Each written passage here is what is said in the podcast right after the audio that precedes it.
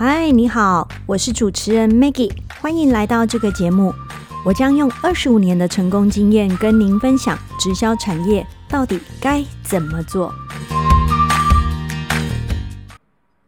直销很多人都做不起来啊，没错，各行各业也都很多人做不起来啊，不是只有直销啊。但是为什么直销很多人做不起来，会一直被讨论着？一直被介意着呢，是因为直销的加入门槛很低。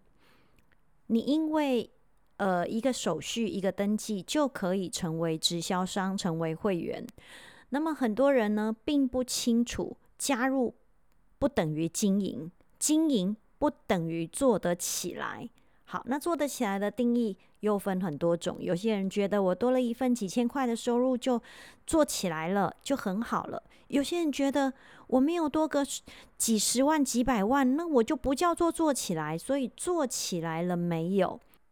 所以就看你怎么定义这个事情了。好的，那我们来客观看一下为什么做不起来。好了，如果我加入了直销。那么我也非常的有心，而且用心的想要把它经营起来，不要纯粹只是当一个消费者。那么我们可以从几个角度来看看为什么会做不起来。客观的哦，从公司产品制度的选择，如果你确定这是没有问题的，首先呢要确定公司。产品制度，当然在其他的呃单元里面，我们可能会提到这个部分，所以我们不多说。当你确认这三个部分是没问题的，好，接下来我给你两个方向来看看为什么呃加入的人会没有做起来，好吗？第一个是方法不对，方法很重要哦。因为经营直销呢，你并不是只有进来做零售而已，零售就是一个买卖，把产品卖出去，就这样完成一个所谓的交易，一个小生意，不是仅仅于此，那直销就不会那么吸引人了。直销它在零售的背后，它想要建立的是一个有价值的组织网，而这个组织网是可以被复制的。也因为这个复制的关系，所以如果你有一个完整的 know how 对的方式，它才会很容易的这个复制的下去，也能够看到一个组织倍增的威力。好，所以方法不对，当然自动就复制不下去，绝对不可能用着本能来这个产业就能成功。什么是本能呢？就是我们原来就有的能力。好，当然，原来就有的能力，在就有的能力，在这个产业中要发挥到淋漓尽致哦。就像分享，就是我们的本能。可是分享之余，我们要再加入一些技巧或是方法，来让别人也能跟着学习到，而觉得舒服、容易、可行。这就是一套方法哦。就像我们熟悉的这些连锁店也是一样的，它能够连锁到这么多的加速，这么扩张这个事业的版图，很简单一个原则是它的。内容是一模一样的，这个整个经营的 know how，甚至包括卫生纸，包括这个摆盘的模式，包括味道，包括原物料是一模一样的。怎么调制这杯咖啡也不会因为在在美国或是在台湾它有什么不一样，它是一模一样的一个经营的 know how，所以它能够快速的去复制这些连锁店。那么某种程度。直销也一样，如果你没有一个快速可行、容易复制的这个 know how 这个方法，那么要靠本能是不太容易做起来的。我们是透过自用，自己觉得这个产品很好，然后去分享。好，那么当然表象看起来就是去卖嘛，卖给他，但事实上就是他没有透过。为什么我讲分享跟卖很大不同？分享是用过以后。我告诉你，好，这个叫分享。卖是我不需要经过使用，我不用自用的，我就可以卖。例如说，我不用开宾士车，我可以卖宾士车，这个没有疑问吧？我没有住这个亿万的豪宅，但是我可以卖这个豪宅，这个也没有疑问吧？这个是买卖。好，分享是我用了这个产品或者这个东西，真的觉得很不错，然后我来分享给你，这是不一样的哦。好，所以分享的前奏就是我必须自用，那么自用。分享，然后再透过学习制造出来一个复制的模式，这个在直销里面是一个很重要的方法的部分。好，那么很多的公司或者是很多的 team 团队，或者是呃老师这个上线好了，那么教的方式方法都不尽相同。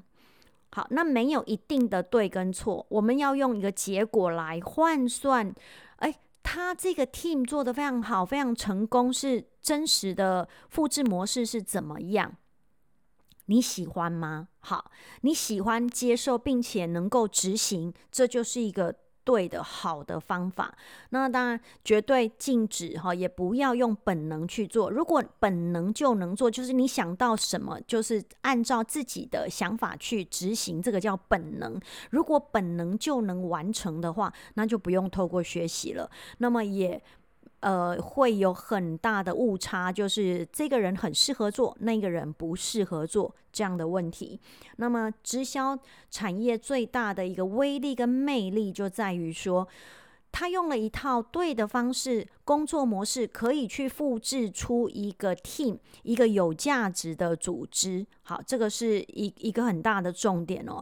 我们可以在这个产业别开一比一的。这个风险就是我我有一个人做了多少，就等于多少的收入或回报。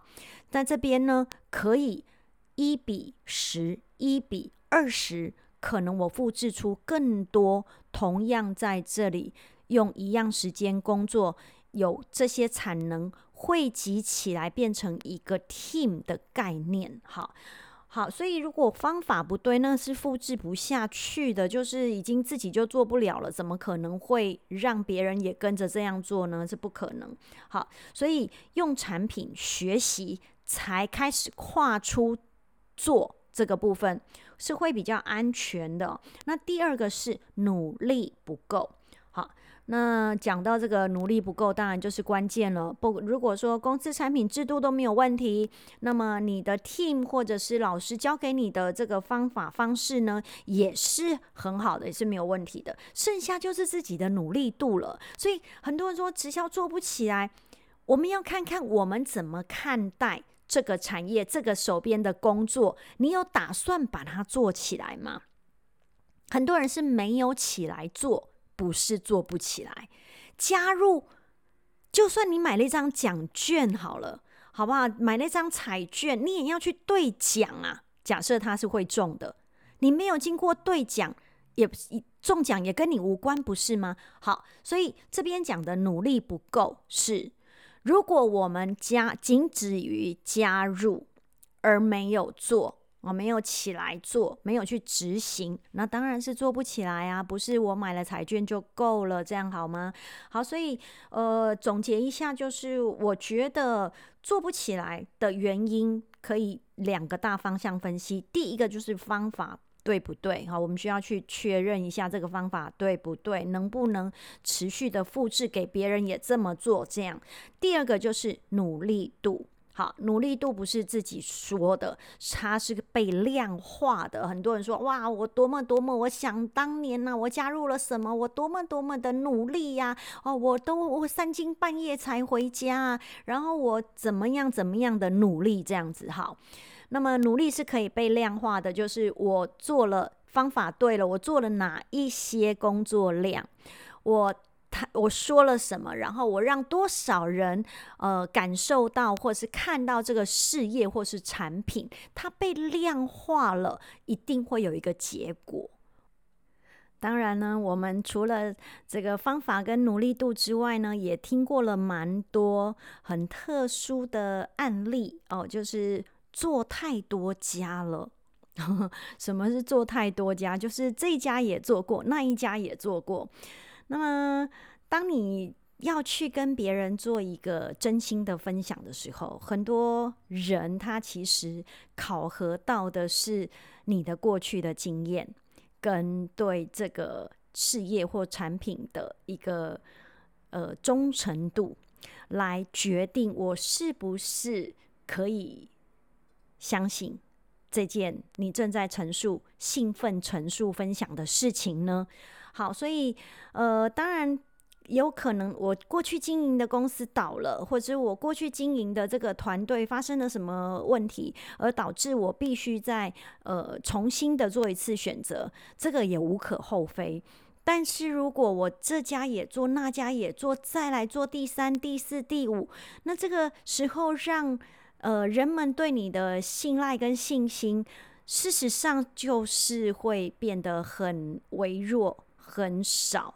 那么可能要做得起来的几率就变得更低了。好，所以综合以上的分析，应该可以给到大家一些的帮忙。如果你确定要进入这个产业，非常关键的几个因素都是必须你考虑进来的，而这些都有迹可循。好，不要只有听对方。片面之词哦，因为有时候我们就会觉得哇，做直销的嘴巴都好会讲哦，好，所以我都被说服了。好，那他们呢都被洗脑了，这种用词就呃常常会被 用在直销产业里面。